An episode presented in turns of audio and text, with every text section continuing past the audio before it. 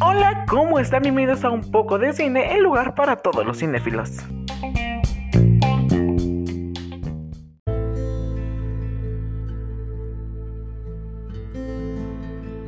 Bienvenidos a un nuevo capítulo de Mi Mundo entre Libros y para este episodio vamos a ver una película mexicana más recién, Karen, La Posesión, o como a mí me gusta llamarla, la película mexicana con muchos toques gringos.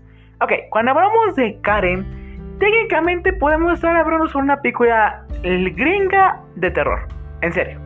Y es que el cine mexicano nos ha traído grandes obras, entre ellos podemos colocar en primeros títulos lo que podría ser nuestros nombres, como un poco de cine más actual. O si ya nos queremos recorrer otro poquito, también podemos estar hablando de películas como El reflejo de Diablo, entre muchos otros. Pero entonces, ¿qué es lo que tiene especial esta película? ¿Y por qué la llamamos así? Bueno, pues lo que tiene esta película es una historia gringa que muy fácilmente adecuaron a una historia mexicana. Pero ¿cómo es esto posible? Bueno, antes de criticar la película y poder debatir todo sobre ella y de lo mala que es, ¿por qué no comenzamos a hablarnos sobre lo que trata esta película? Sobre su inicio, sobre su origen. ¿Qué es lo que nos quiere contar esta querida película? Pues esta película nos situamos en 1980. Sí, estamos recorriendo 40 años en el pasado ver lo que sucedía, lo que no pasaba, lo que sí pasaba, lo que medio pasaba. Algo que muchos sacaba en esa época era que una persona con una ideología diferente pues no estaba muy bien visto. Hoy en día tampoco, si no nos sucedían cosas como Six Flags, pero el punto es que ahí era menos visto de una buena forma. Pero aquí no termina todo.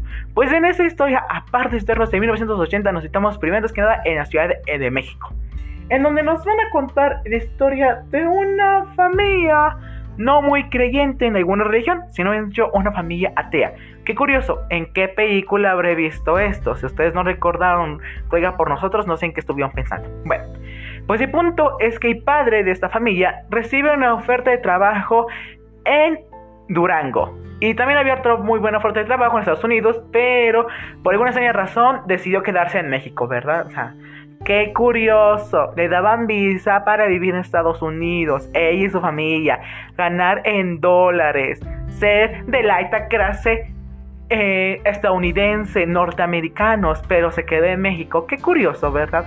Creo que ningún mexicano hubiera tomado esa elección, pero bueno, eso nos lo tomamos después, ¿no? Bueno, el punto es que decide tomar oferta en un pueblito perdido de Durango. ¿Dónde? ¿Quién sabe? Está perdido, nadie lo conoce. Joder, no le pusieron ni título. Haces más, el pueblito se, se llama Durango. Que si tú buscas en el mapa hay como 20 pueblos llamados Durango. Cosa que es muy curiosa. Y lo más curioso es que no todos esos 20 pueblos están en México, sino están repartidos por todo el mundo. Pero bueno, son puntos que no importan. Bueno, el punto es que esa familia se va a vivir a Durango. Y pasan a vivir en una pequeña casita o departamento en la Ciudad de México a vivir en una gran y enorme casa, o más dicho mansión, en Durango. Bueno, pero ¿qué es especial de esta película o por qué le damos ese título? No sé, chaval, ¿dónde tú has escuchado de, ja, familia que se mudó a una nueva casa? Ja, familia que va a acabar muy mal en su nueva casa. ¡Ja! Inicio de la película con una masacre. No sé por qué, pero todos esos puntos solamente me pudieron recordar a una, dos películas. Las de Conjuro. Sí. Y realmente abres la película con una escena de masacre. Y si tú no pensaste en el Conjuro 2, no sé en qué estás pensando. Para después pasar a la hermosa familia que se muda a una nueva casa. El Conjuro 1. Por eso, película latina con muchos toques gringos. Pero bueno, son puntos que no importan. Continuemos con la historia. El punto es que esta hermosa familia se va a su nueva casa. Y todo muy, muy, muy, muy padre. Primero comenzamos con que los dos padres, pues no se llevan muy bien. La madre, primero comenzamos con que es una adicta al alcohol. Sí, poner hasta las chanclas, porque aquí no hay para detenerse. Posteriormente pasamos con nuestro queridísimo padre, el cual vas a ver muy ausente en esta película. ¿Por qué? Porque es película latina, es familia latina. Una familia latina con un padre, ah, esto no va aquí. Bueno, continuemos. El punto es que después de tomar estos dos grandes puntos, pues pasemos con los hermanos. Ok, tenemos que el padre está ausente, y aunque tiene un buen puesto de trabajo, aún sigue estando ausente. Porque ella está en México y en México tienes que trabajar casi 24 horas para ganar el salario mínimo. Después tenemos a la madre alcohólica, que los hijos le valen madres. Y pasamos aquí inmediatamente a los hijos, que tienen tres. Qué común, ¿verdad? Porque en 1980 no tenían hijos hasta más no poder. Que muy curiosamente, si tú preguntas a una mujer que tuvo hijos en los 80 te va a decir: ¡Ay, sí! Yo tuve cinco hijos. ¿Verdad? Bueno, continuemos. El punto es que aquí nos vayamos con los hermanos que son lo más peculiar. Primero vayamos con la hermana mayor. Esta es una chica medio extrovertida que le gusta mucho vestir con muchos atuendos de la época. Mayormente la puedes ver con muchos atuendos que iban muy relacionados a los años 80. Que en la actualidad no están muy bien vistos, pero ahí no estaban tan mal. Y aunque sea un pueblito perdido en el tiempo, ella sigue siendo muy actualizada. Ah, por cierto, también es adicta a las drogas. ¿eh? Hay que tomarlo mucho en cuenta porque eso va a servir de mucho en un futuro. Y de aquí nos pasamos a hermano. ¡Eh, hermano es hecho un vago! Técnicamente estudia por obligación y de ahí a mayoría de parte del tiempo se decide pasar jugando. Sí, no sé por qué me recordó a mí, pero eso no es el punto. Y aquí nos vemos con nuestra protagonista. Por alguna extraña razón, la mayoría de las películas, cuando estamos hablando de una pico de terror, es que la que va a tener todos los males va a ser la niña pequeña. ¿Alguien se acuerda de actividad paranormal? ¿Se acuerdan cuando en esa escena en la que dice nuestra protagonista que justo ahorita se me olvidó el nombre? Pero el protagonista dice, la niña blanca siempre es la niña blanca. Piénsenlo, el exorcista, el conjuro, el exorcismo de Emily Rose, el último exorcismo. O sea, todos son niñas blancas. Bueno, pues aquí pasa algo exactamente igual.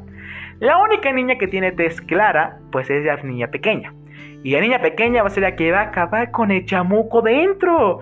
Pero todo esto por qué ocurre? Bueno, pues hay que irlo viendo. Por eso que que la hermana decide estar en su momento euforia, todo bien relax, el hermano decide estar de vago por la casa y técnicamente caminando como muerto viviente, pues la niña no tiene con quién jugar. Tiene dos hermanos muy grandes para ella. No es mucho de hacer amigos y prefiere pasársela jugando con sus muñequitos. Pero aquí es cuando todo se pone muy pero muy interesante. Y es que al ser una nueva pueblo, una nueva vida, una nueva casa, también representa una nueva escuela. Y seamos sinceros, todos los estudiantes hemos tenido miedo de esto. Cuando pasamos de la primaria a la secundaria tienes el miedo porque vas a... O ya sé que tengas compañeros que ya hayas ido antes y se está como de... Ay, no, qué horror. O compañeros nuevos, va a dar miedo. ¿Por qué? Porque la gente es mala. Pero bueno, ese es el punto. El punto es que esa niña tiene mucho, pero mucho miedo, en serio. Esa niña no salió corriendo y no sé por qué. Cuando yo veía muy fácilmente salir corriendo. Hubiera ido. Mija, ¿qué hacías ahí? Pero bueno, continuemos. El punto es que esa niña en su primera día de clases le va fatal. Pésimo. Horrible. O sea, si tú crees que el primer día de Keddy en Mingers es malo, no conoces el primer día de esta niña. Pues esta niña en su primer día decidieron bañarla en agua medita mientras le arrojaban papel. Sí, suena extraño, pero así le arrojaban. Le arrojaban papel. ¿Saben qué es lo curioso aquí? En que creo que nos demuestra una fiesta muy importante, pero que no tenemos mucha importancia. Y es en la parte de los abusos escolares. Pero bueno, esto será un punto para criticar la película.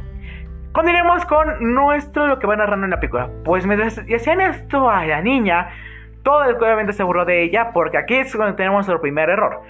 Obviamente, cuando te acaban de hacer bullying, o capaz no te hicieron bullying, pero acabas de pasar mayor oso de tu vida, como de que te caíste en barro, en fango, te manchaste por X o por Y cosa, vas a ir baño a arreglarte. Esta niña le acaban de arrojar agua bendita y pedazos de papel y se va como si nada al salón. Niña, tú lo que ves es que te bullying vas, ¿verdad? O sea, siendo sincero y como una persona experta en pasar vergüenzas, a mí cuando me hacían cosas así era de, a ver, voy a ir baño, me limpio las lágrimas, me arreglo un poco que no me vea tan feo y regreso al salón. No, esa niña se iba como pedo por su casa y salón con lágrimas y todo. O sea, capaz pues, nomás se faltaba llegar diciendo ayúdeme maestra. Porque en serio. Y aquí es que nos vamos con la siguiente interrogativa. Y es que los profesores jamás hacen nada. Pero bueno, ese se da punto para otra cosa. Y aquí es que nuestra niña pues va normal a su casa, todo muy relax. Y hay que tomar en cuenta una cosa, tiene un diario. Mágicamente todas las personas tienen un diario. Yo, yo, yo nunca he tenido un diario. Buena pregunta. Pero bueno, el es que niña tiene un diario y en su diario alguien más escribe aparte de ella. Hay en el cual se llama Karen, un demonio. ¿Verdad que sí? Qué curioso, el demonio se llama igual que ella. Pues resulta que esta niña comienza a recibir técnicamente mensajes acosadores de nuestro querísimo señor demonio. Pues el demonio técnicamente dice, yo te puedo ayudar con una pequeña condición en que tú, mi querida amiga, me cedas tu alma. Obviamente la niña dice, eh, ni madres, mi alma se queda conmigo, no se la entrego a nadie. Entonces el demonio obviamente no va a perder. Y dice, bueno, te tengo una mejor propuesta. Que tú y yo seamos amigos. Yo te ayudo con esas niñas bien pinches malacopa, niñas pendejas. Y tú a cambio serás mi amiga. Pero con tu alma. Y obviamente la niña toda pendeja y por busca de ayuda acepta. Obviamente, no deja de lado en pedir ayuda a sus hermanos. Primero está su hermana, la cual técnicamente le suplica por ayuda diciéndole que, oye, ayúdame. Y el consejo más sabio que puede haber en esta película es, el mundo es cruel. Por una que te hagan, regresas el doble. Y ese consejo más sabio que he escuchado en toda mi vida. Porque siendo sinceros y algo que me van a entender demasiados es que la escuela puede ser un paraíso para muchos, pero puede ser el infierno para otros. Y esta niña acaba de dar el consejo que yo quería a su edad. O sea, yo a su edad sufría en los baños y me tenía que limpiar en los baños para poder presentarme al salón. Y esa niña acaba de decir, por cada una que te hagan, regrese al doble. Y en vez de que le haga caso a la niña, le hace caso al demonio. Muy bien, ¿cómo de que no? Pues ya vamos al segundo día de clases. Para ese segundo día, otra vez ya niño sufre bullying.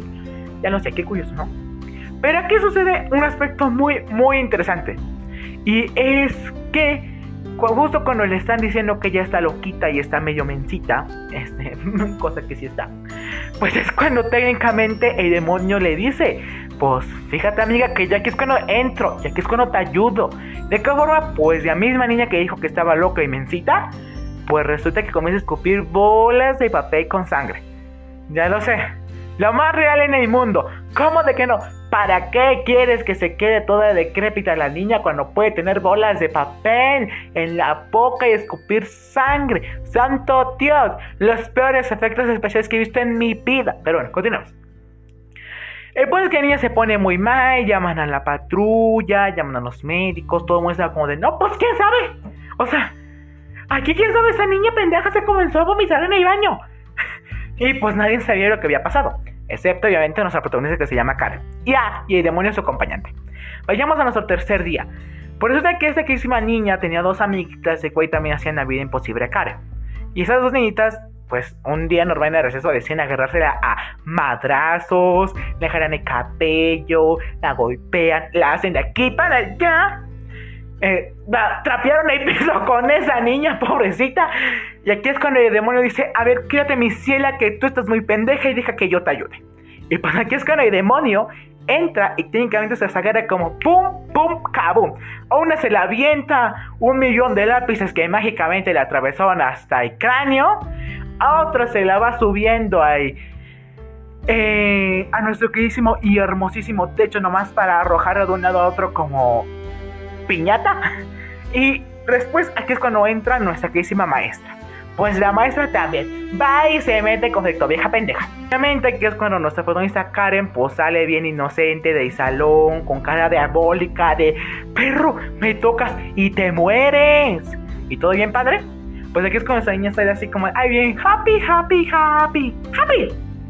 Y pues todo muy normal, o sea, ella sale así bien, bien con sus sonrisitas, a comiendo su, su sándwich, o sea, yo esa escena solamente puede pensar en una cosa, pinche niña psicópata. O sea, yo quiero esa actitud. Yo hago algo mal y me siento mal el día siguiente o al minuto siguiente. Esa niña es algo malo y se dibuja una sonrisa y se pone como su sándwich. Yo quiero ser tú. Bueno, el punto es que aquí es cuando llega la patrulla, la policía, todo muy normal, todo muy tranquilo. De, a ver, ¿qué pasó? No, pues que se trapearon el piso con la maestra de las alumnas. Ah, qué padre. Y luego.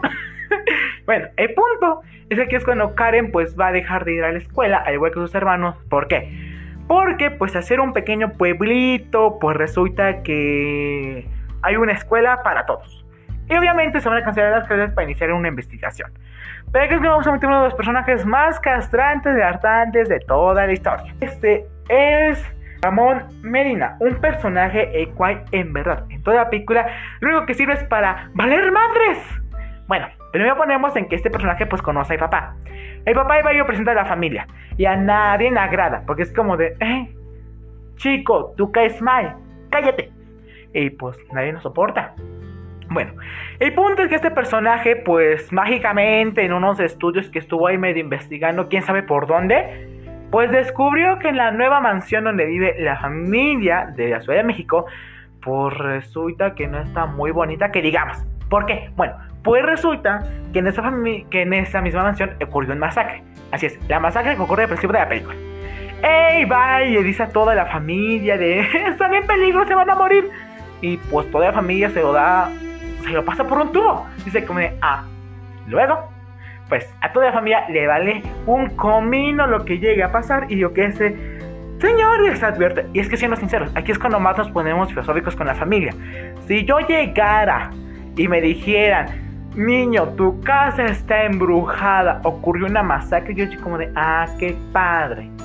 Y luego, porque sí, o sea, no sabes cómo reaccionar, no te vas a mudar de casa, no puedes vivir espantado toda tu vida, entonces yo más que puedes hacer es que te vaya madres.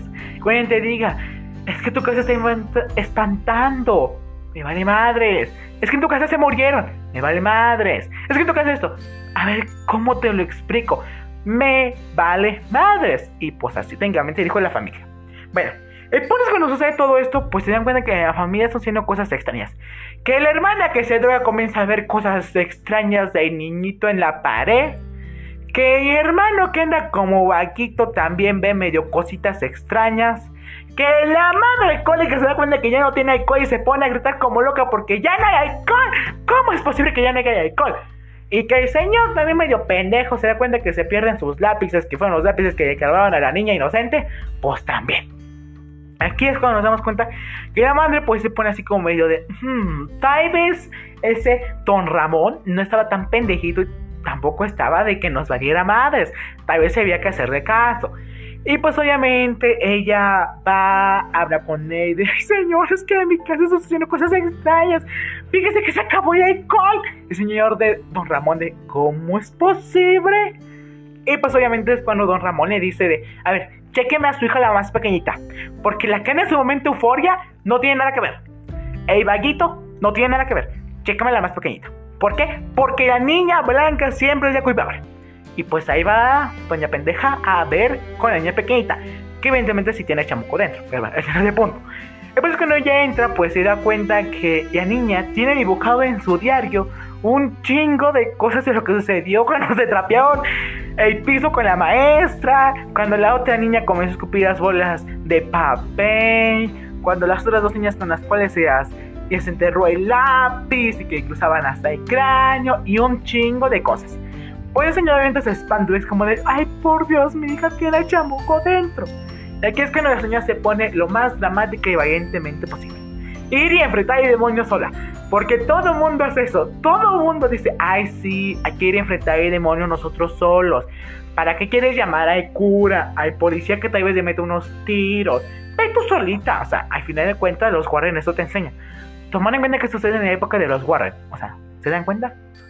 Es como de, ¿eh? Los demonios más expertos te dicen que no te metas sola. Y vas y te metes sola. ¿Tú estás pendeja o qué? Bueno, el punto aquí es cuando la señora pues va y comienza a gritar a la niña.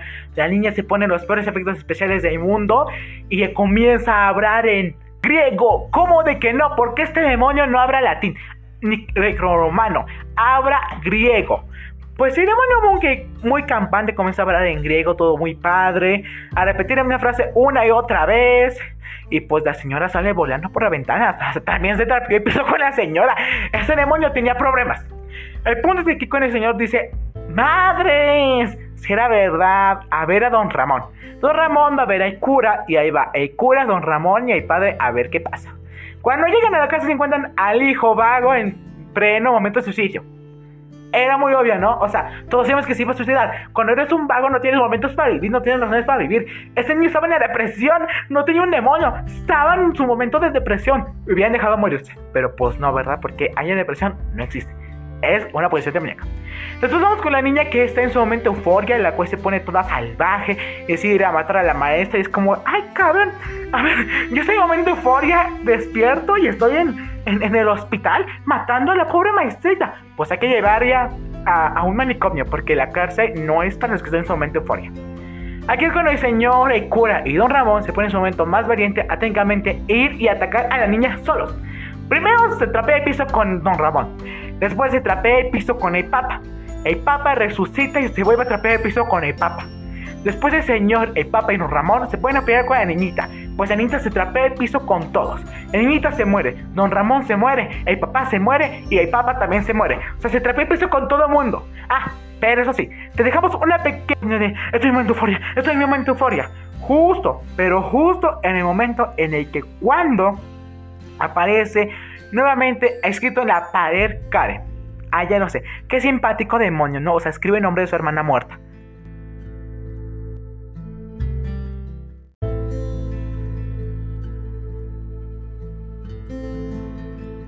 Pues después de pasar 20 minutos de mi vida narrándote lo que sucede en esta película y haciéndote pensar en por qué estoy escuchando esto, ahora sí vayamos con lo punto que a todo el mundo nos interesa, criticar la película, acabarla completamente y arruinarla, bajar sus expectativas o más y que aquellas personas que se aprenden ir a ver al cine ya no la vayan a ver. Ay, qué bueno es criticar películas. Bueno, pero vayamos con los puntos buenos porque son menos. Uno de los puntos más rescatables en esta película es sin duda los vestuarios. Y es que estos son muy de acuerdo a la época.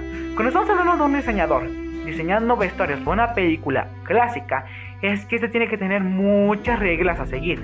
Por ejemplo, no puede poner un diseñador que está haciendo una película en la era virreinal con una mujer con pantalones, sin corset y sin maquillaje. O un hombre sin maquillaje y sin sus peinados extravagantes. Claro que no. ¿Por qué? Porque lo que estaba en esa época. Debe de estarlo poniendo. Se puede tomar pequeñas libertades, sí, pero son tan mínimas que casi no las puede tomar. A diferencia de una película que se entera en el estado actual, en la época actual, o en una época más futurista. No se puede tomar libertades como quiera y las que quiera. No hay problema con cuáles se tome. Por ejemplo, si toma una pequeña libertad en una película futurista, se puede tomar las que quiera. ¿Por qué? Porque estamos hablando de un método futurista, algo que va a suceder en un futuro. O sea, de que nadie sabe cómo va a ser la moda en esos tiempos, qué diseños va a haber, qué ropa va a haber, qué telas van a existir. Nadie conoce nada de eso. Se puede tomar todas sus libertades. Aquí te puedo poner unos pequeñísimos ejemplos. De tres películas entre épocas diferentes y con temáticas muy o ligeramente similares. Primero pongamos como primer ejemplo a Mujercitas en 1900 de 2019. Esta película la diseñadora tuvo que regirse de varias, pero varias, pero varias reglas. ¿Por qué? Porque aunque en el libro, cuando tú lo lees, te va narrando varias cosas sobre sus vestuarios o cosas así, aún así hay muchas que ella tiene que ir siguiendo. ¿Para qué? Para que también ponga un poquito de su creatividad. Pero obviamente algo que tiene que elegir mucho, pero demasiado en esta película, es que puede seguir las reglas de conducta de vestimenta en esa época. No puede poner vestuarios más modernos cuando no estaba accesible esa opción. Ahora vayamos con otra película que sucede en la época actual. Y aquí sin duda yo con total, pero total libertad planeo poner Scream, que es una película más actual. En esta película podemos ver vestuarios muchos más actuales, vestuarios no tan antiguos, que vayamos más adecuado a nuestra época. Que capaz ves un vestuario y dices, ah, ese vestuario sí lo utilizaría. O ves el vestuario de la chica ensangrentada, ese también lo utilizaría, sin la sangre, pero me quedaría de peno. Mientras que cuando nos vamos con una película más futurista como Ray One, que también no sea tanto futurista, sino que es una película que sucede mucho en la ciencia ficción, pues Obviamente, su diseñador o su diseñadora tuvo muchas más libertades. ¿Por qué? Porque no es lo mismo estarle poniendo de, a ver, taca, taca, taca, taca, taca, taca, de las regritas a seguir. Ah, a ver, tengo un futuro que aún no sucede, que nadie va a saber lo que va a suceder. Así que tengo toda libertad, capaz, y los vestuarios que yo les ponga si la tienen. O capaz si no, pero el punto es que tengo muchas más libertades. E inclusive cuando la crítica habla sobre una película, también toca los puntos de vestuario y sobre tomarlos mucho. No mucho en películas futuristas o películas que suceden en época moderna, pero sí demasiado en épocas clásicas. Y es algo que puedo rescatar mucho esta película. Y es que en serio, sus vestuarios son muy buenos, van muy de acuerdo a toda la época. Primero comenzando con la hermana que en su momento euforia. Esta chica utiliza completamente vestuarios de época de los años 80 que eran para la mayoría del público femenino. Ya saben, ¿no? El pantaloncito con la faldita y que la coleta de caballo a, de un lado, o que cabello suelto pero con frequito, que miles de pulseras que te sirven de madre y cositas así. ¿Por qué? Porque son vestuarios que podemos adecuar a la época, que van muy de acuerdo a esta época. Eso lo hacen ver bastante bien. Ahora vayamos con su hermano medio vaguito. Este chico igual utiliza playeras muy de acuerdo a la época, ya sea por bandas de rock, por grupos musicales, por frases que eran muy icónicas de esa época. O sea, te daba a demostrar cómo es posible esto. Esos vestuarios que no tenían que ser tan extravagantes o tan refinados porque punto era no salir. Al contrario, cuando vemos que este personaje sale a la escuela, sale al pueblo, vemos con, una con un vestuario un poco más adecuado a esta época, la faidita y trajecito, todo muy nice. todo así como de, ah, cool. ¿Por qué? Porque ya hay vestuarios para salir y lo podemos encontrar en cualquier región. Ahora, vayamos con el señor. El señor el juego utiliza muchos vestuarios muy adecuados a la época. Creo que con él no hay mucho disparate. Son muy básicos de seguir porque por desgracia las reglas de vestuarios para hombres pues no han cambiado mucho ante la moda. Pero bueno, vayamos a otro aspecto que también me gustó mucho que sigan mucho en esas regiones. Y es que algo muy icónico aquí en México es que siempre hay un uniforme. Escuela que tú vayas hay un uniforme. Obviamente es universidad no, pero en el resto sí hay uniformes. Y aquí nos damos cuenta que el uniforme no cambia mucho. Y es que así es la verdad. Otra vez estaba viendo un comentario eh, ante la crítica en el cual decían que por qué los uniformes no cambiaban y que los uniformes eran muy actuales. O sea, el uniforme que tenían las protagonistas son los mismos uniformes que puedes encontrar en una niña de 7 años actual, en una adolescente de 15 años que va a la secundaria y cosas así. Y me interesó mucho cómo respondió alguien y eso fue de porque el sistema no ha cambiado. Y es la verdad, creo que aunque hayan cambiado muchas cosas como en la moda, en la parte de los vestidos que utiliza la chica, porque si, es, si alguien con los vestidos que utiliza la chica justo ahorita mismo sabe, todo el mundo va a decir, ah, vestidos de los años 80. O si sabe con las camisetas que sería de chico, también van a decir, ah, vestido de los años 80. Pero cuando salgan con un uniforme como que utilizan en pico, van a decir, ah, época actual. ¿Por qué? Porque no ha cambiado mucho el sistema. Y aunque es una desgracia, es verdad. Pero bueno, continuemos. Otro aspecto que me gustó mucho en esta película, y no, no son los efectos especiales, es la parte en la cual te logran poner, he hecho unos filtros muy, muy bien adecuados. Y es que en serio, los filtros son muy buenos. Creo que cuando vemos una película gringa que de repente los personajes tienen que ir a México, cambian drásticamente un filtro amarillo. ¿Por qué? ¿Quién sabe? Pero cambian un filtro amarillo. En cambio en esa película no, utilizan filtros mucho más normales, filtros que fácilmente podemos ver, que fácilmente podemos deducir, no tan exagerados. Y eso, me gusta mucho, al igual que me gusta cómo esos filtros van cambiando de acuerdo a la protagonista.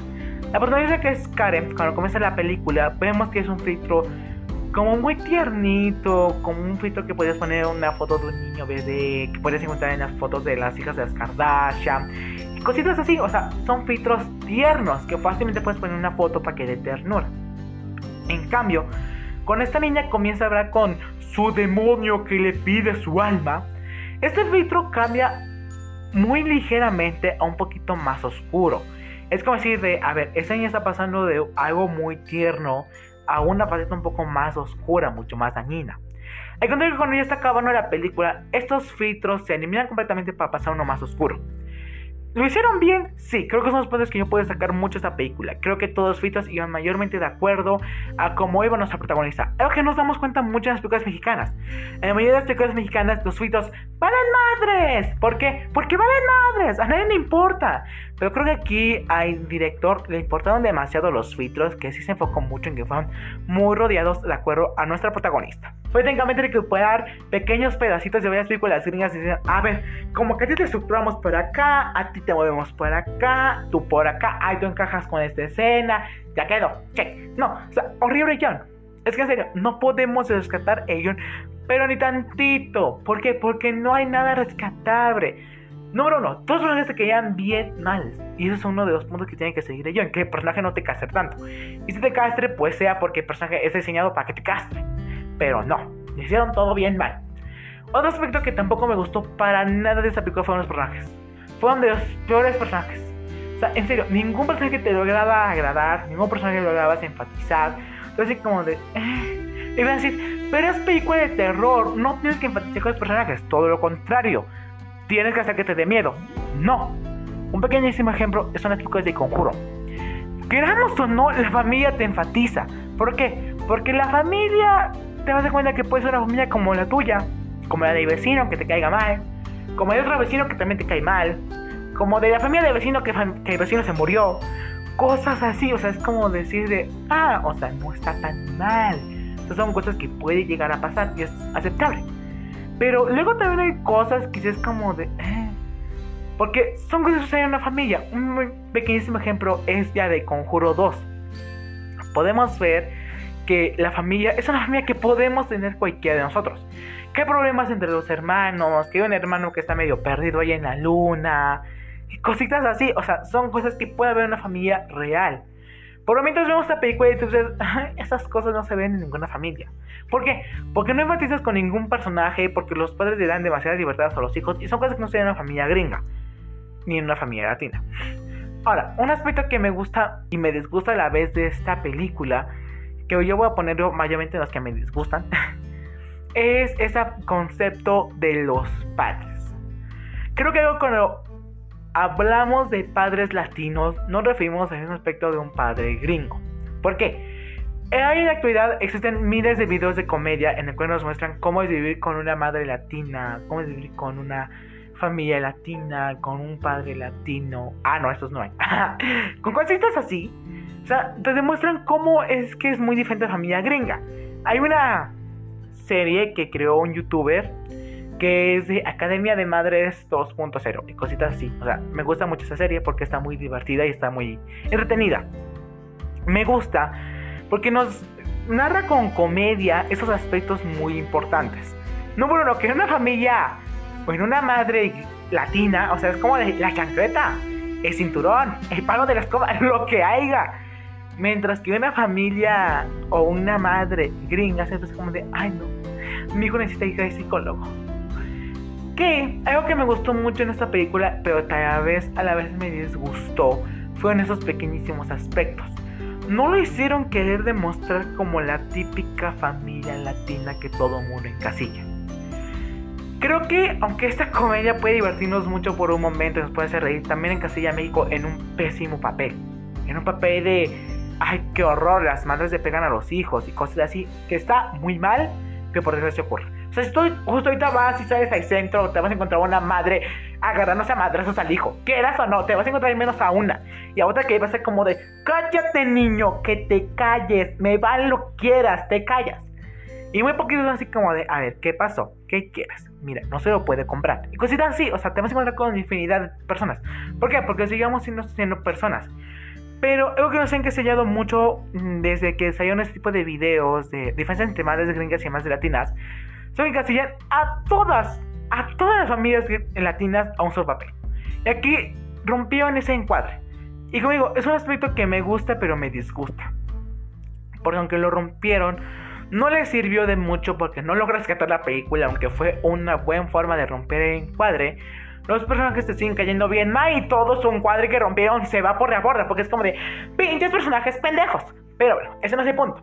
Vayamos con el siguiente punto malo. Y esto es soundtrack. No hay peor soundtrack que las mismas canciones en toda la pinche película. La misma cancioncita que escuchas es cuando aparece Karen, la posesión. Es la misma canción pitera que escuchas cuando la niña se está endemoniando. La misma canción pitera que escuchas cuando la otra niña pendeja se está endemoniando. Son las mismas. Es la misma. No hay diferencia. No la cambian. O sea, no tienen ni siquiera la pequeña necesidad de cambiarla tan siquiera tantito. Un momento que me gustó mucho de ver en esta película es que pusieron un poquito de música de esos tiempos, de los años 80, no sé, que pusieron a la niña y bien happy, happy, happy, para llenar una cancioncita medio tonta, nomás para representar la música de esos tiempos. O al niño que está obsesionado con las bandas de rock, que todas sus playeras son de las bandas de rock. Pusieron al menos un pedacito, no te pido tanto, te pido un pedacito. Pero no, esto les valió madres. Aquí vayamos con nuestro siguiente punto que también me disgusta demasiado, esos son los efectos especiales.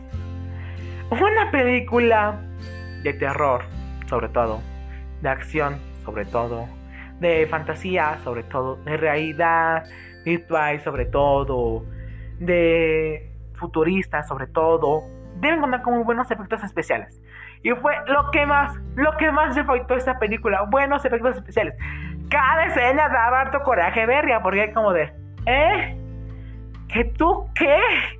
¿Qué eso? ¿Qué?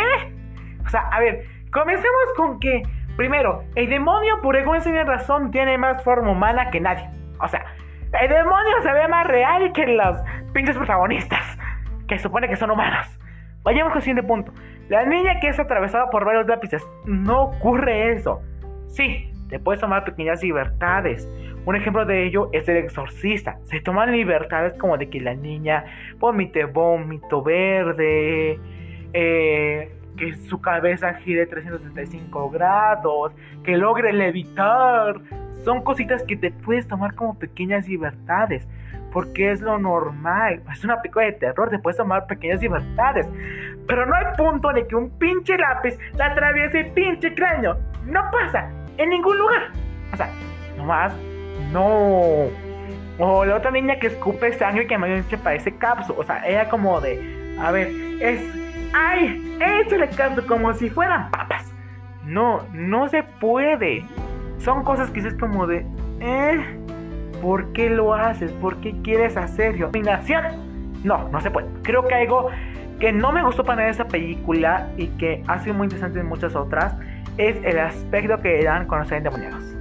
Cuando hablamos de una persona endemoniada, hemos tenido diferentes aspectos. Los de conjuro, que son de cubrirlos con una manta y que nadie nos vea. no es cierto.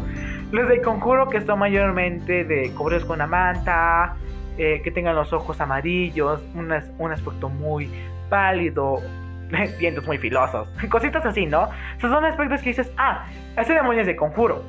O cuando estamos viendo a Annabelle, o sea, el demonio largote que de repente como que tiene un cuerpecito normal y se puede decir como de san, san, san, capaz, ya se estiró como 30 metros y que tiene la cara muy endemoniada, es como de, ah, ese, no me mienten, es de Annabelle. Y cositas así. Otro ejemplo, el de exorcista. ¿Quién no conoce el demonio de exorcista? Ese demonio que es medio verde, que escupe vómito verde, que quiere a cabeza de 5 grados, espinillas más reventadas, un montón de cicatrices y cositas así. O sea, es como dices, ese es el de exorcista. Existen así una infinidad, pero infinidad, pero infinidad de casos de demonios. En cambio aquí su forma de decir está poseída es literalmente pintar unas medio cosas extrañas en el rostro y es como de, eh, nomás no la haces, o sea, no se puede ser más pendejo si para pendejo no se estudia. ¿Por qué? Porque última sensación que te da esos efectos especiales, entre comillas, es terror, o sea, te da comedia, te da gracia. Yo cuando estaba viendo ese tipo de escenas, como de, a ver, ¿tú quieres que me ría de lo mala que es tu película? ¿O quieres que diga qué buena es tu película? Porque pues nomás las dos no se pueden. Creo que aunque por desgracia los aspectos que más destacan en esta película y que más les debe fallar es que intentaban hacer una película gringa en México. Que no se pueda, no es el caso, sino que quisieron contar una historia mexicana como si existiera o ocurriera en Gringolandia. Eso no pasa, eso no ocurre. No tiene por qué pasar. Aunque la película tiene buenos y malos aspectos, creo que me gana el peso malo, por muchas obvias razones. Y pues, mi calificación final para esta icónica película de terror gringa mexicana es de, es de 10. No piensen darle más. Se le da un 4. Estás exagerando, mijo. No se les da un 4. No una película tan mala como esta. Se les da un 3. Y ya es mucho. Así que, es una película buena. Podemos sacarla como que no es una película medio interesante. No es tan aburrida. Pero hay muchos aspectos que es como de, ay Dios mío. A ver, si me salgo de la sala de cine, podré decirles a las personas que están trabajando aquí que me regresen mi dinero, porque si no me lo regresan, me voy a poner muy mal y voy a comenzar a arrasar el piso con ellos, como lo hizo el pinche demonio pitero. Creo que una película buena, es una película mala, pero al fin de cuentas podía mejorar mucho. Hubo muchas teorías que estuvieron diciendo sobre que se hicieron una segunda parte, pues al final que nos dieron, o un aspecto de algo que sea como en el pasado, una precuela como sucede, sucedió en las películas como de Conjuro, de Annabelle, de la Ouija o cositas así. Y mi opinión, no. Ahórrense el dinero y no la hagan. Es muy mala. No se la vean. Mi recomendación es que no veas esta película. No la veas. Creo que el cine mexicano ha dado buenas joyas. Como nosotros los Nobres, El Demonio del Espejo y demás joyas. Como para que vayas y te veas esta fracaso total de película. Nomás no vale la pena. Así que creo que no es una mala película, tampoco es una buena, pero un 3 de 10 sí se lo tiene más que merecido. No hay una mejor calificación para una película tan piquera como esta. Y bueno, creo que si te gustas ver una película pues de terror, hay infinidad de trucos de terror, pero nunca, pero jamás pongas en la primera lista a Karen. ¿Por qué? Porque hoy no queda este error. Te aseguro que todo el mundo se va a cagar de gracia antes que morirse de miedo. Créeme te lo aseguro. Así que, película buena, con muchos aspectos malos, no existen. Película mala, con un poco de aspectos buenos, sí existen. Así que esa es la que podemos de esta película. Es una película mala con dos aspectos buenos, porque esas películas sí existen.